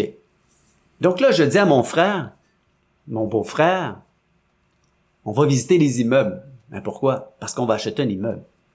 Ah, comment est-ce que tu vas faire? Monsieur Turek va nous passer l'argent. Ah, voyons, Alain. Toutes les personnes qui étaient autour de moi étaient là, non pas pour me décourager. Alain, fais pas ça. Il y a un risque. J'avais 50 000 dollars d'économie. Il y a un risque, Alain. Mon père, que je voyais très, très, très rarement, même affaire. Tu joues avec le feu. Continue. En rénovation, tu fais de l'argent. Finalement, je m'étais assis sur le bord d'une chaîne de trottoir au Terrasse Newman, le Sens Unité. Et là, je me rappelais que j'épluchais des, des patates lorsque j'étais jeune. Ma mère nous faisait éplucher des, des 50 livres de patates pour manger des patates frites tout le matin, à toute la semaine. Ainsi qu'on mangeait des toasts avec du sucre. Je me souvenais que j'allais chercher le pain à la banque alimentaire à tous les semaines. Puis le pain, il était pas daté. Tu vois, les, les, les pins, là. Ben, on est le 10, le 11, le 12. C'est maintenant que c'est marqué le 7. Je suis pas allé à l'école, mais je savais quand même au minimum calculer ça. Et c'est là que je me disais, mais qu'est-ce que t'as à perdre? T'as rien à perdre. Et je pense, je le dis dans la vidéo, j'ai plongé vraiment sans savoir s'il y avait de l'eau dans la piscine. Et ça a été le coup d'envoi. Et souvent, souvent, je reproche aux gens d'avoir des peurs qui se font eux-mêmes. J'ai eu des amis, parce que là, ils savaient que j'avais 200, 300 unités, m'appellent. Alain, j'aimerais ça acheter un Ciplex. OK. Jackie. Mais je dis, le même que l'an passé. Oui, mais je me pose des questions. OK. Je lui réponds tout ce qu'il veut. Six mois après, Alain, bon, j'aimerais ça acheter un Ciplex. Un jour, il a fallu que je lui dise, arrête d'appeler. Non pas parce qu'on n'est pas amis, parce que tu me poses toujours les mêmes questions, puis moi je te dis, là, plonge. Go, achète-le. Tu penses, Christy, ça fait deux ans que tu m'appelles. je te répète toujours la même chose. Fais-le. Do it. D'ailleurs, c'est pour ça que je dis le changement est dans l'action toujours. On va y revenir.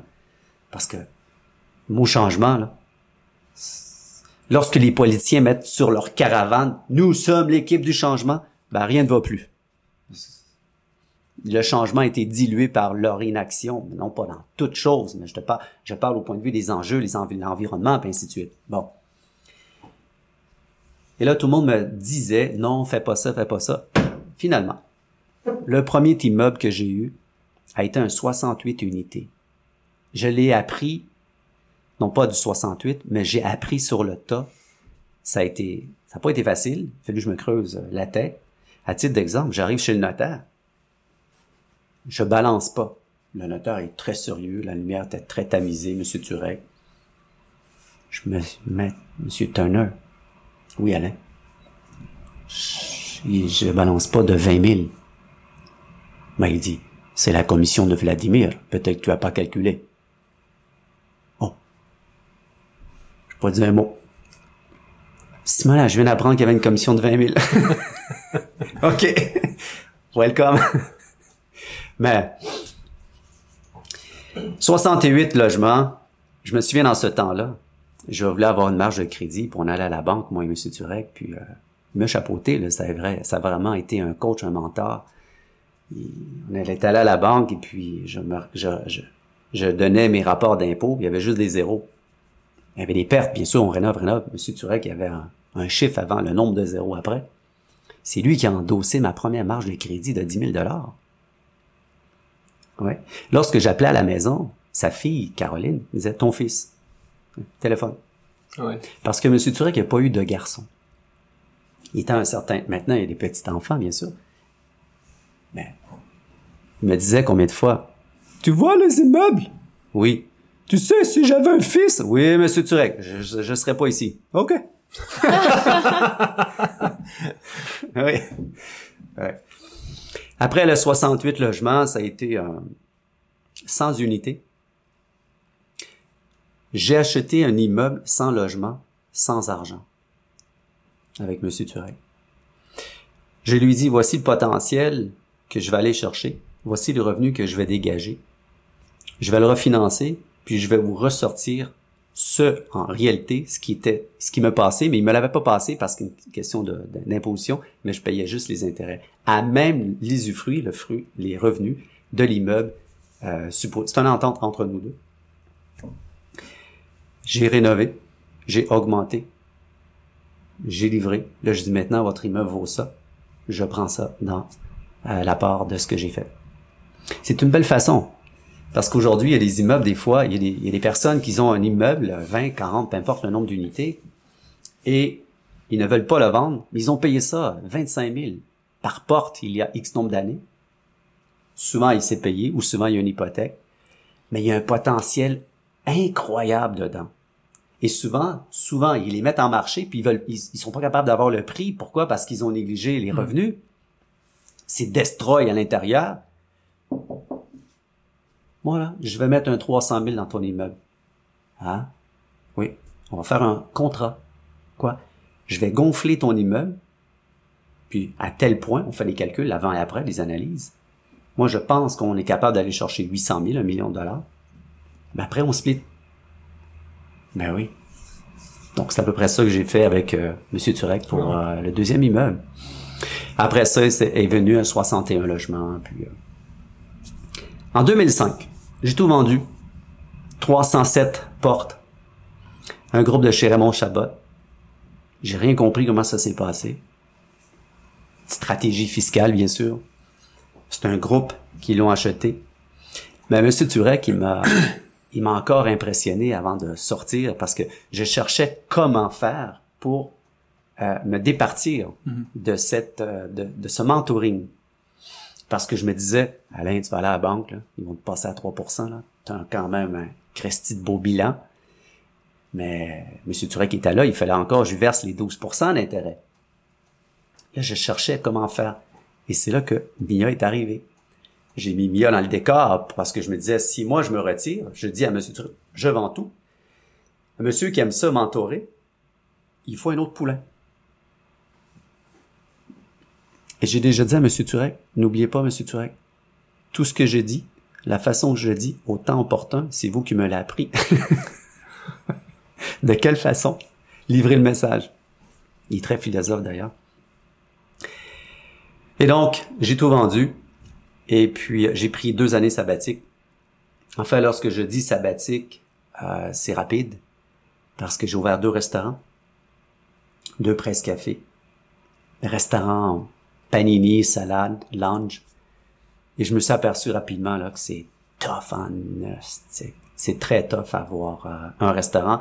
Et c'est mon genre, j'en ai un, ben, go, on va ouvrir le mm-hmm. deuxième maintenant. Et pourquoi je les ai vendus? Parce que on fait pas beaucoup d'argent. On en fait. On en fait.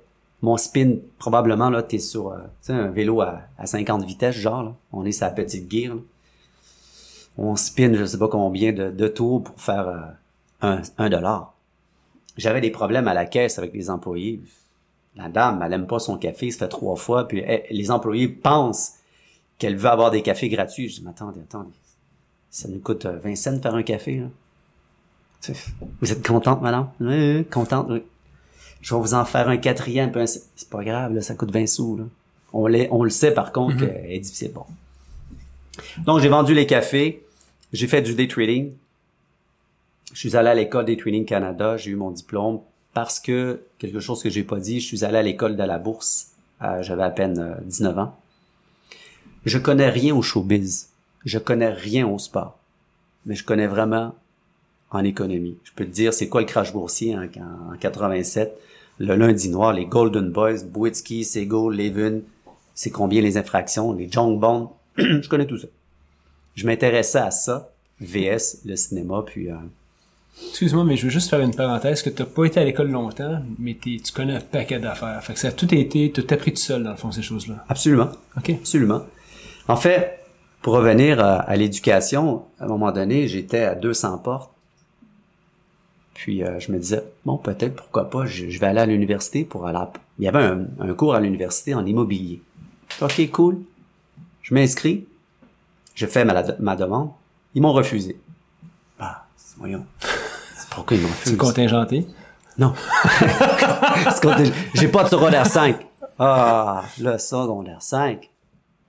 Je m'en vais rencontrer la dame, puis je lui démontre que j'ai vraiment 200 unités, puis à quelque part, je dois avoir compris quelque chose. Il m'accepte. Good. Me voilà rendu sur les bancs à l'université pour apprendre l'immobilier. En fait, je voulais apprendre qu'est-ce que j'avais pas encore appris. Parce que eux, c'est trois ans après, t'es sur le terrain. Puis moi, ben, t'es sur le terrain. Puis, t'as, t'as compris ou pas? Et, je pense que ça n'a pas pris plus que deux mois. J'ai abandonné. La raison, j'étais dans un cours de statistique. Puis à un moment donné, j'aime pas les choses compliquées. Comme M. Turek a toujours son carnet. Bon, je suis très informatisé, là, mais je m'en vais voir le prof. Je lui dis, à quoi va nous servir ces calculs? Parce que dans le programme, j'avais vu qu'il y a des choses qui sont très intéressantes, mais c'est dans, dans, dans X nombre de temps. OK. OK. Mais maintenant, à quoi ça va nous servir, ces, ces statistiques? Ah, il dit, ça va te servir prochainement à faire des ratios. Je, les fais, les ratios. De toute façon, c'est les logiciels qui est fait. Bon, un. Et là, je lui dis ceci, vous savez quoi? J'ai comme l'impression que je dois apprendre comment faire tenir un éléphant sur un bouchon de liège. Je peux pas être ingénieur, là. Voyons, pourquoi apprendre toutes sortes de stats? J'ai abandonné, je dis pas que c'est pas bon. J'ai déjà eu des universitaires qui ont acheté un projet sur Dovecourt. Il, avait fait son diplôme en immobilier. Et puis, il me posait plein de questions. Oui, mais allez, si tu fais ça, ça, ça. Non, mais tu te compliques la vie, là. C'est simple. Et finalement, ben, ils ont acheté pareil.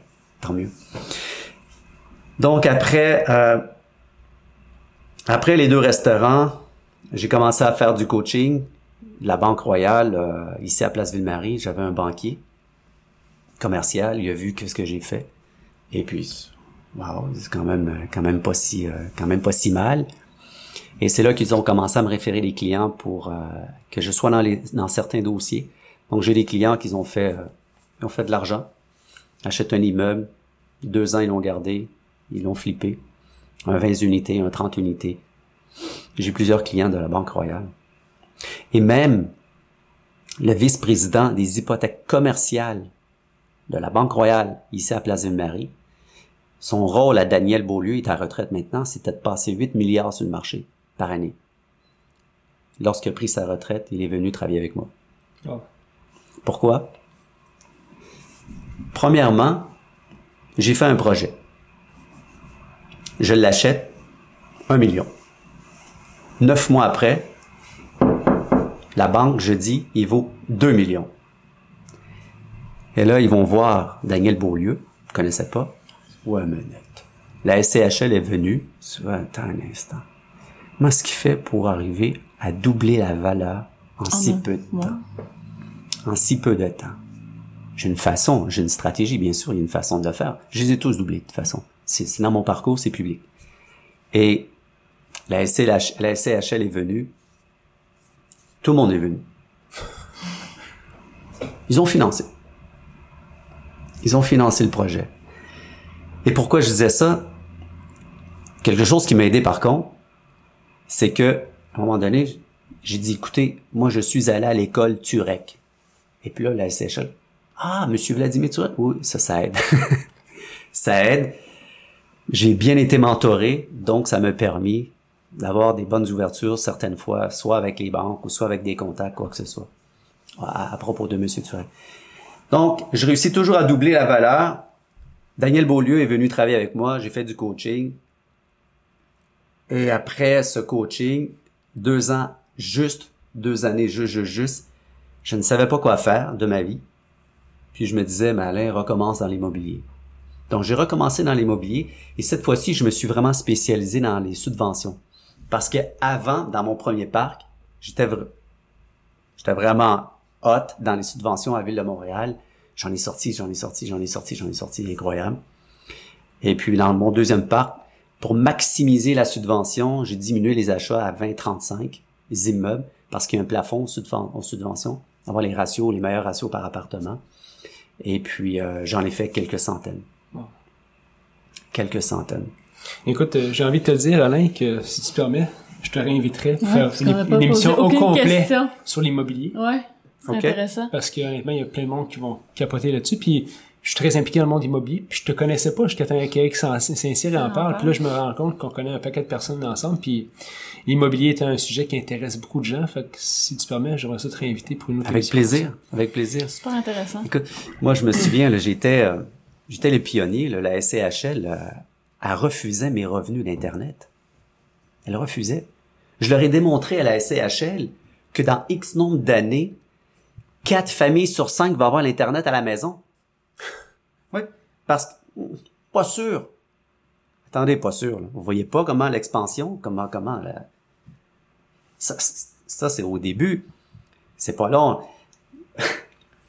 J'avais un projet. J'avais 200 quelques portes à ce moment-là. Je cherchais une façon pour augmenter mes revenus. Il y en a plusieurs. Je me suis dit, mais Alain, tu vas mettre de l'Internet.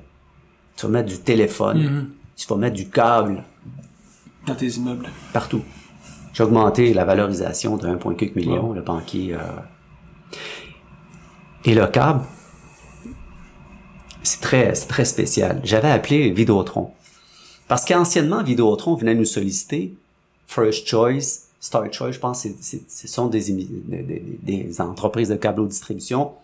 Et là, ils nous disaient, Écoutez, si on s'installe une table, ça vous tente-tu, une table dans l'entrée de votre immeuble pour qu'on puisse solliciter vos clients, puis on vous donne 5 dollars par abonnement. OK, good. Puis la deuxième année, on vous donne 6, 7. Wow, attendez, là. Pourquoi pas plus? Puis à un moment donné, je me suis dit, mais Alain, pourquoi tu fournis pas toi-même le câble? J'appelle Vidéotron. Je dis, je veux que vous fassiez une étude dans mon immeuble. Je savais que j'avais peut-être 15, 20 abonnés dans, dans le câble Vidéotron. On me rappelle, me disent euh, non, on n'est pas intéressé. OK. Donc, ce que j'ai fait, prochain immeuble que j'ai acheté, dans tous les nouveaux beaux, c'est moi qui ai l'exclusivité sur le câblage. Un. Même lorsqu'ils sont en place, on change parce qu'on fait des rabais. Et qu'est-ce que je fais? Bon, c'est sûr, on a, j'ai négocié avec Vidéotron. Écoute bien, lorsque le commercial me dit non, je me suis dit, mais comment Alain tu pourras faire? J'ai appelé Vidéotron, je leur ai dit, j'ai un projet. Ils m'ont dit lequel? Je veux faire des appartements hôtels, puis j'ai besoin de le câble. Ils dit OK. J'ai fait mon prix. Ils m'ont fait un prix à 11 dollars le Télémax Plus par appartement. Wow. 11 dollars. Puis l'autre, il voulait pas le faire. Et pourquoi? Parce que c'était un nom de département. Puis je vous dis des secrets, là, les départements se, se, se parlent pas pas, entre c'est eux. Donc là, j'ai mis 20 plugs, c'est un contrat de 3 ans, 20 plugs à 11 dollars, c'est rien. Et j'ai vendu ça à 38 dollars chaque. Wow. Après, ils m'ont dit, le gérant de Vidéotron, il m'appelle, il me dit, tu vas l'aimer. Oui, mais êtes-vous sûr que c'est des appartements hôtels? Je suis bien sûr. Pourquoi? Il dit, parce qu'on croit que c'est des gens qui habitent à temps plein. Oui, bien sûr, ils habitent à temps plein. Ben, il dit, attendez, est-ce, qu'il- est-ce que c'est un appartement hôtel? Je, Monsieur, qu'est-ce que vous voulez? Il y a des gens qui louent pour 12 mois, puis ils skippent après à 3 mois. Puis il y a des gens qui louent pour 3 mois, puis ils restent pour 12 mois. Quel bail que vous voulez? il dit, est-ce que vous fournissez des choses? Bien sûr, là, la cuisinière, le réfrigérateur. Et le reste, ça arrive. Mais euh, il faut toujours refournir parce qu'ils partent avec, de toute façon. Il dit, OK. Ça t'a fait une histoire. Fin de l'histoire. Ouais, Chuck me fait des grands signes parce qu'on est en. Alain, c'est fascinant. Honnêtement, je pense qu'on a passé trois heures à parler, mais Ouais. avant, il y a deux affaires que je veux qu'on. Ben, il y a une affaire que je veux qu'on parle avant que qu'on se quitte. Parce que là, tu m'as promis de revenir pour parler d'immobilier. Tu vas le faire, j'espère. Je veux qu'on parle de We Rose parce que c'est ce que tu fais présentement aussi. Oui, absolument. Parle-moi un peu de ça. Après avoir tout vendu, Euh, encore, ce coup de tonnerre, mon intuition est revenue. J'étais dans un hamac à Cancun, puis je me disais, tu sais, Alain, ta vieille histoire, là, ton programme du régime mental que tu voulais mettre sur le marché pour faire un projet d'impact social, qu'est-ce que tu fais? Parce que j'avais plus de raison pour euh, ne pas le faire, vu que j'avais les moyens financiers pour financer un nouveau projet. Et là, il est venu toute la bataille de l'identité. Je me suis dit, mais pourquoi toi tu ferais ça, Alain? Pourquoi, pourquoi? T'es un gars d'immobilier, comment est-ce que les gens vont te percevoir? Vous savez, le, le, le, comment, le problème de l'imposteur. Mm-hmm. J'ai passé au travers et finalement, je me suis dit, OK, faisons-le. Je ne savais pas qu'est-ce que j'étais pour faire, soit une chanson, une pièce de théâtre. Je dis ça parce que c'est Bleu, Blanc, Rouge qui me disait ça. Allez, on comprend ton projet, mais on sait pas comment ce qui va se découler. Elle dit peut-être que ça va être une pièce de théâtre. Je me dis, attendez, vous riez, là. une pièce de théâtre, une chanson, un livre. Elle dit non, on veut pas te dire, mais on comprend ton projet parce qu'ils ont vraiment une procédure spéciale. Mais ce qui m'a allumé vraiment, c'est euh, c'est avec toutes les, non pas les découvertes, mais toutes les recherches que j'ai pu faire. Je suis très sensibilisé à la pauvreté, à l'ignorance. L'ignorance, c'est pas de la stupidité. C'est vraiment, il y a des pays qui sont euh, sous-développés, qui sont exploités. Bon, j'ai fait vraiment le tour de la question. Et ce qui me touche vraiment, c'est de voir qu'il y a des statistiques qui sont logiques et que l'être humain ne bouge pas pour autant. Et lorsque j'ai dit ne bouge pas pour autant, c'est parce que j'ai comme l'impression que le feu se propage plus vite dans la maison que l'on va être capable de sortir à la, à la vitesse qu'on va être capable de sortir. Il y a des évidences aujourd'hui. Ça me choque toujours, je réagis lorsqu'on entend que 80% des poissons sont en voie de disparition ou sont disparus. Ça se peut pas. Ça se peut pas qu'on en soit rendu là. Il va nous falloir une deuxième planète, tu as vu la vidéo? Il va falloir, il va nous falloir une deuxième planète pour vivre d'ici 2030 la surcapacité, la surpopulation. Il y a plein, plein d'enjeux qui sont là. Et nous sommes, ce que l'on vit en ce moment, on a fait les mêmes patterns dans l'histoire ancienne, des civilisations qui se sont autodétruites. On est dans la même, même, même lignée pour en arriver là. Jusqu'à un moment critique que nous sommes présentement, semblerait-il qu'il n'y a pas de non-retour en ce moment juste selon les grands scientifiques, puis il y en a, ils sont pas tous unanimes, jusqu'à dire maintenant, si on fait quelque chose, c'est de savoir comment réagir. Parce que c'est évident qu'il va avoir une, il va avoir quelque chose qui va se passer. Le feu est pris. Maintenant, c'est de savoir est-ce qu'on est capable dans la maison sauver quelques pièces? Ça, ça me brise le cœur. Ça me brise le cœur. Et moi qui, moi qui ai profité de la vie, moi qui j'ai réussi, j'ai conduit les belles voitures, j'ai voyagé, je me suis payé tout ce que j'ai voulu dans la vie. Comment est-ce que je pouvais rester à rien faire? Non, je pouvais pas y penser.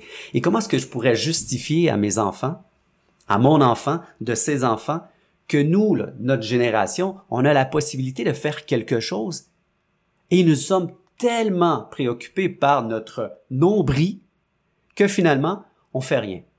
Ah oui, oui, oui, il y a des écolos, ah, on fait ci, on fait ça, on fait ça. Correct, correct.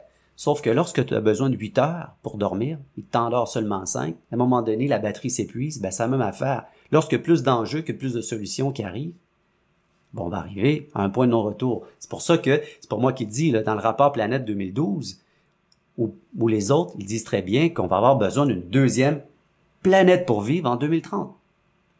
Il y a plein de, pour faire une simple tasse de café, c'est 200 litres d'eau. 200 litres d'eau à partir de la culture hmm. jusqu'à... Il y a plein de... Donc, je me disais, mais Alain, qu'est-ce que tu vas faire? Et c'est à partir de ce moment-là, j'ai consulté, j'ai consulté. Je me suis au début, j'ai fait un projet avec euh, avec l'université La Chaire en éco-conseil. C'est un projet web on demandait aux gens de s'impliquer à faire des actions dans le développement durable. Rapidement, ça n'a pas fonctionné. On a programmé le projet, le site, et je me suis aperçu que lorsqu'une personne crée une action, elle a besoin d'un mérite pour être encouragée. La gamification. Si moi je le fais, puis le voisin le fait pas, tout mon quartier le fait pas, mais je veux dire, je vais être marginal si moi je le fais. Mm.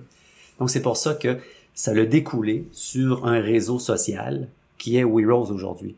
Mais bien sûr, le premier projet, après 250 000 dollars, avoir investi, ben, il a pris la poubelle. C'est ce qu'on m'a suggéré de faire. OK, je me suis relevé les manches. On recommence. On recommence d'une façon logique, puis j'ai plein de conseils aux entrepreneurs. Écoutez, mon premier projet s'appelait, je, je- je suis gêné, s'appelait Un à un, changeons le monde une personne à la fois. What? c'est comme un salon de bronzage, le genre. C'est pas, c'est pas sexy, c'est pas glamour, c'est pas. Et là après, on m'appelle, on me dit Malin, comment est-ce que tu vas faire pour euh, enregistrer ça aux États-Unis? Mais pourquoi? Ben, comment est-ce qu'on dit ça en anglais? Ah, j'ai pas pensé à ça. J'appelle mon gars de web, mais marketing. Ben, moi, je savais pas que tu voulais aller aux États-Unis. Attends, c'est un projet web. Ça, en tout cas. 250 000 à la poubelle. Et là, je suis allé voir vraiment les grandes, les grandes boîtes. Et euh, c'est là que je me suis aperçu que le marketing, c'est puissant. On a vraiment fait le tour de la question avec bleu, blanc, rouge, LG2. Lorsqu'on aide une personne, tu sais, ce sont tous des questions qu'on s'est posées. Lorsqu'on aide, est-ce qu'on commet vraiment un acte altruiste ou un acte égoïste? Et c'est super intéressant parce qu'il y a des études qui démontrent que lorsqu'on aide, c'est un acte égoïste. Il faut que ça me rapporte. Et ça me rappelle, lorsque le kid, il sonnait à ma maison, là, il y avait une palette de chocolat à me vendre quasiment à 10 dollars. Tabarnak. Et là, je dis, Ah, je vais t'en acheter. Ah, donne-moi la boîte. Parce que moi, j'en ai vendu des palettes de chocolat. J'ai fait du porte-à-porte. Puis c'était gênant. Puis lorsqu'il y en a un qui m'en vend- m'en achetait, là, ah, lorsque j'arrivais à l'école, l'autre avait cinq boîtes de vendues, puis moi, j'avais cinq palettes, même pas une boîte. J'étais gêné. Donc, c'est pour ça. Je me reconnaissais. Et oui, lorsqu'on aide, c'est vraiment un acte, semblerait-il, égoïste. Et c'est pour ça que We Rose a été créé. La marque, la position de la marque a été créée sur le nous. Nous. Ouais, ouais, je comprends. Change.org, qui est un marché à 230 personnes, euh, un site à pétition. Tous les autres sites font appel à l'altruisme. Aidez-nous, il faut aider, il faut aider. Oui, mais moi je dis, il va avoir le feu dans la maison, puis le feu va être pris partout, puis on va crier encore à l'aide. Pourquoi? Ben, c'est ceux qui vivent dans la maison qui peuvent éteindre le feu. Et c'est pour ça que We Rose est centré sur nous. Oui, héros, We Rose. Il y a personne d'autre qui va provoquer le changement, sauf nous. Et d'ailleurs, pour terminer là-dessus, lorsque j'étais chez LG2, je leur ai dit, arrêtez d'utiliser le mot changement. Tout à l'heure, j'ai dit les politiciens, puis ça a été dilué par l'inaction. Mais, qu'est-ce que tu veux que l'on dise, Alain? J'ai dit, je vais vous dire une chose. Bon, j'ai dit, je sais que vous allez me trouver spécial. Ils étaient huit autour d'une table, toutes des intelligents, vraiment, et là, je leur ai dit, pour moi, le changement, c'est vraiment le mouvement dans le silence. Et là, quoi? Qu'est-ce qu'il dit là? J'ai dit, vous savez qu'est-ce que ça veut dire? Il dit non, ferme ta gueule et bouge. C'est ça que ça veut dire. Mais pourquoi? Attends, pourquoi? Lorsqu'on change, lorsqu'on porte action, on n'a pas besoin de dire qu'on va changer. Do it. Fais-le. Fais-le. Et c'est ça qu'il faut faire. Il faut arrêter de parler, il faut le faire. D'ailleurs, ça me fait penser une anecdote. Lorsque j'étais jeune, vous savez, une abeille qui tourne autour d'un pot de confiture. J'étais avec une concubine, je lui parlais, je lui parlais, je lui parlais, je lui parlais. On n'ose pas le trop lui poser la question, mais à un moment donné, qu'est-ce que tu as envie de faire? Elle me regarde dans les yeux. Elle dit, let's do it. Ah, je me sentais, oh God, faisons-le le changement. Provoquons-le par nos actions. C'est tout. Le changement est dans l'action. Donc, mon projet We Rose, c'est une plateforme, c'est un réseau social implanté dans 228 pays présentement. 228, c'est 160 000 Québécois, Québécoises qui sont inscrits juste ici. Wow. Ce qui nous a amené à faire connaître We Rose davantage ici au Québec, c'est vraiment l'histoire des trop perçus d'Hydro-Québec. Ouais. Donc, ça a fait la une des journaux. J'ai fait la une des journaux aussi. On a commencé par une pétition, par la suite une mise en demeure. Ça, ça a été vraiment splendide. Et en même temps excitant. Parce que on a envoyé une mise en demeure au gouvernement par un huissier, livré par un huissier, de 1,4 milliard. Remboursez-nous 1,4 milliard. je trouvais ça audacieux, mais avec la coalition Peuple Allumé, on a fait un stunt médiatique, on a appelé tous les médias, ils sont tous venus. Il y avait un huissier qui était brave parce que ça a été, ça n'a pas été facile de le trouver. Ils ont, il y en a beaucoup qui ont refusé. On a remis la lettre en main propre, la mise en demeure. Il est mandaté, tu t'en vas à Québec, tu t'en vas livrer ça en main propre, puis on va avoir la réception. Une mise en demeure d'1,4 milliard. Donc c'est là qu'ils se sont dit, ben, c'est qui We Rose? Et de 1. Et par la suite, on a sondé nos clients à savoir qu'est-ce qu'ils voulaient faire des trop perçus d'Hydro-Québec. Et ils ont dit, mais pourquoi pas faire une action collective, un recours collectif. Donc là, on, We Rose est là pour aider à propulser les actions des gens pour la protection des enjeux. Et c'est là qu'on les a aidés encore, la coalition, puis on a dit, ben OK, il faut trouver une boîte d'avocats. Un, trouver une firme d'avocats qui n'ont pas de contrat avec le gouvernement. Ben, c'est pas facile. Donc, on a trouvé une firme qui n'a pas de contrat avec le gouvernement et qui sont spécialisés en énergie, secondo. Et puis, ils ont, euh, on a déposé une demande en recours collectif au mois de novembre l'an passé auprès du gouvernement de bien rembourser les Québécois québécoises de 1,3 milliard de dollars. Pas 1,4 parce que 1,3 milliard. Des trop perçus. Et là, il y a toute l'histoire. L'ancien ministre de l'Énergie, il l'a dit à l'Assemblée nationale. Nous allons cesser cette mécanique mise en place des trop perçus d'une part, et par la suite, nous allons redonner aux citoyens ce qui leur, un truc comme ça, ce qui leur appartient. Il n'a jamais dit repayer ou quoi que ce soit. Les libéraux, la même affaire, tu sais. Et la CAQ, la CAQ, ils l'ont dit. Ils sont venus prendre le micro à mon événement pour dire, il faut payer les libéraux. Maintenant, c'est la CAQ qui est au pouvoir. Voyons voir qu'est-ce qu'ils vont faire. Ils ont fait une pétition l'an passé, la CAQ, demandant aux citoyens de l'appuyer parce que il faut que les libéraux, il fallait que les libéraux remboursent. Donc voici euh, We Roll, c'est un projet. Allez voir. Je voir déjà. C'est intéressant.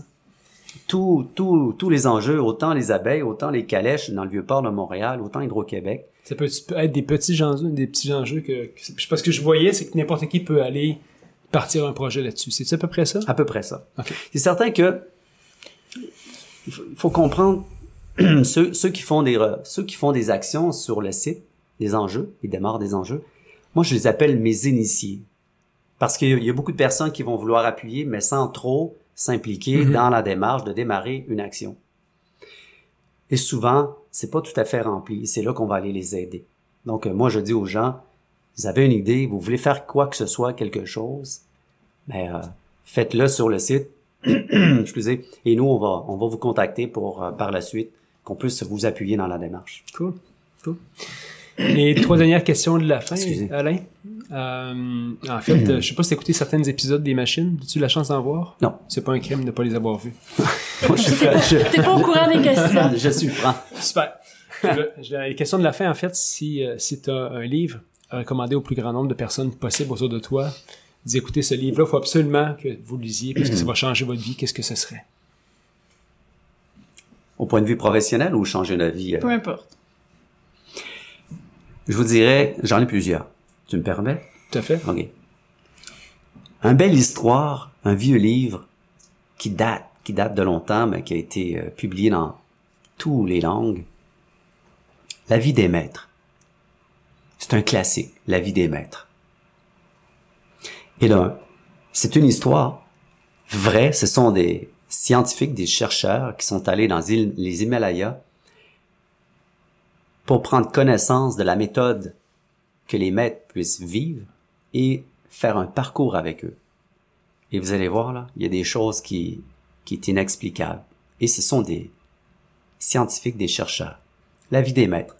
C'est vieux comme, comme, comme livre. Quelque chose qui tord le cerveau. Parce que si je vous dis, il faut pas penser à avoir peur, vous allez penser à la peur. De tout évident. On se sert de notre inconscient pour travailler les pensées, en fait. Il s'appelle Wang Po. Il a écrit, après moi, pas plus que deux livres.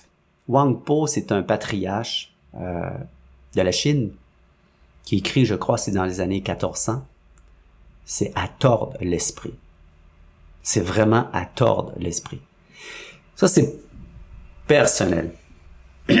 au point de vue, au point de vue d'affaires, toujours un bon vieux livre, là, selon, euh, selon moi. Ce, ce Mark Fisher, qui c'est un livre, c'est un Québécois, Le millionnaire instantané. J'ai adoré ce livre. J'ai adoré ce livre, Le millionnaire instantané. La vieille, vieille, vieille version, parce qu'il y a le millionnaire, le golfeur, il y, en a toutes sortes. Mais euh, je sais pas si tu as déjà lu Le millionnaire instantané. Absolument pas. Ah, c'est incroyable. On parle de la puissance des mots. Et puis, c'est un livre que tout entrepreneur doit lire. C'est un jeune, il veut emprunter de l'argent à un excentrique. L'excentrique va l'héberger à sa maison. Et puis là, il va le mettre au défi de lui signer un chèque. Puis il dit, OK, si tu crois à ce que tu vas faire ou tu vas réussir, ben, tu dois me donner une garantie. Puis le jeune, il veut pas. Mais attends, pourquoi tu veux pas si tu... Donc, il tourne autour de ça. Lorsqu'il l'héberge le soir, il barre la porte de la serrure. Et puis, il y a une imprimante. Elle commence dans la chambre, commence à sortir des, feuilles. Puis il y avait une lecture, il y avait des choses écrites que vous allez mourir, des trucs comme ça. Puis là, le jeune, il se met en panique, en panique. Histoire courte, il lui fait apprendre après ça que la puissance des mots, les mots n'ont pas de valeur, sauf ce que tu lui apportes. Et c'est super important. Moi, lorsque mon fils était au primaire, je lui disais, veux-tu savoir c'est quoi le bowling? Tu vas, je vais te faire comprendre une chose. Tu vas voir le jeune qui fait du bowling, il va dire quelque chose à un jeune, puis il y en a un qui va s'apitoyer sur lui-même. Et l'autre, il va dire, fuck you! Lui, il a une carapace, ça passe pas. Le mot est pareil, mais réagit d'une façon différente, d'une façon différente sur chaque personne. Donc, le millionnaire instantané de Mark Fisher, qui a été écrit en plusieurs langues ici. Et puis un dernier, si j'en ai un autre, euh, ben, c'est tout. Cool. C'est tout. Si t'avais une chanson qui serait le soundtrack de ta vie, qu'est-ce que ce serait?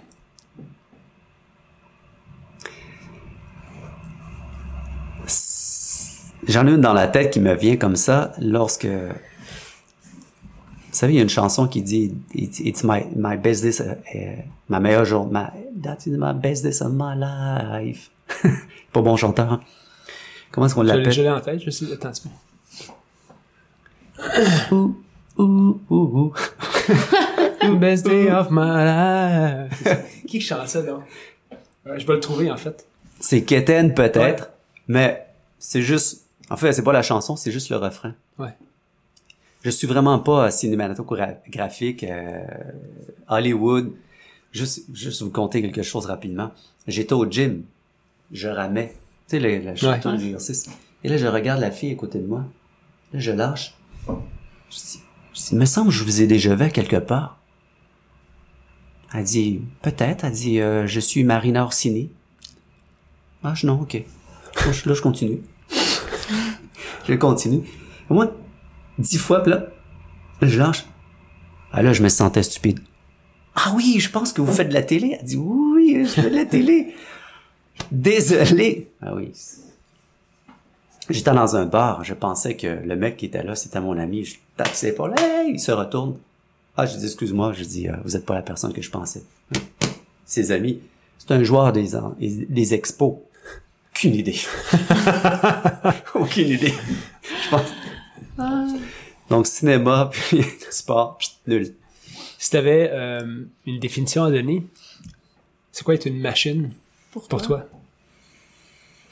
Ben, j'ai toujours la même chose que je me dis, vaincre ou mourir avec ses rêves.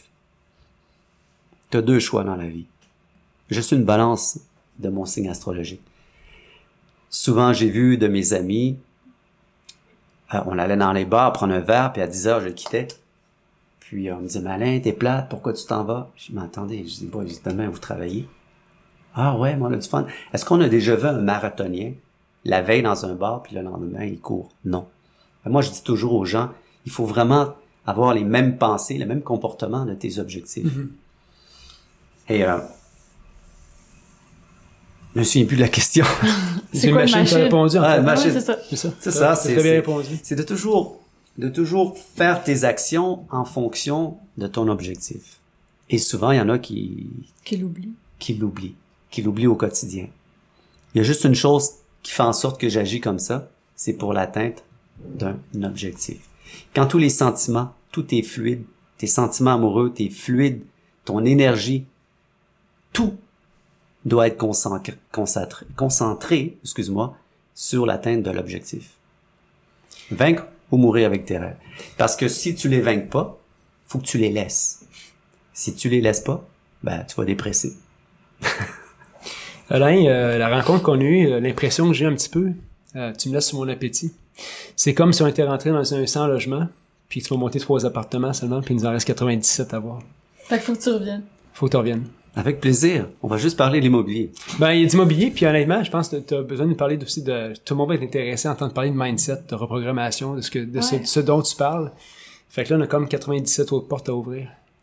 OK, donc programmation. Immobilier. Immobilier. Oui, parce que programmation, ma mère elle cognait à ma porte. Qu'est-ce que tu fais, Alain? Elle ouvrait la porte, c'était en plein hiver, moins 30 degrés, puis j'étais... euh, tu sais, j'ai- C'est parce qu'il faut, il faut de l'oxygène, lorsque... Ben oui, j'ai des bonnes choses à vous raconter. Cool. Donc, reprogrammation, puis immobilier, avec plaisir. Super, merci Alain, j'apprécie tellement euh, ta Merci, présence. c'était Puis, super intéressant. ouais, puis les, les machines, c'est un peu ça. J'ai toujours dit qu'au Québec, il y a un paquet de monde super intéressant qu'on n'entend pas beaucoup parler, Ou qu'on connaît pas. ou qu'on connaît pas. Puis t'es une personne que je ne connaissais pas, euh, si n'était que Voilà. Eric, Eric m'en a parlé. Mais merci énormément. Puis euh, Ça me fait un grand on a plaisir. passé plus de temps. On fait un marathon. Juste, il y a deux autres personnes qui s'en viennent. C'est correct qu'on repart avec deux nouvelles entrevues. Une dédiée, euh, je pense, à l'immobilier et aussi, euh, je pense, au mindset puis tout ça parce que t'as beaucoup à apprendre. Merci beaucoup. Merci. Hey, une question avant que tu partes. Vas-y. Tu parles partout de ton, ton mentor sur tes sites. Oui. Tu ne tu le nommes jamais. Sérieux? Ouais. Répète. Sur mes sites, je... Mais on par- voit que tu parles d'un mentor, tu parles de ton mentor, mais Ouais. on jamais vu, j'ai jamais vu le nom, finalement.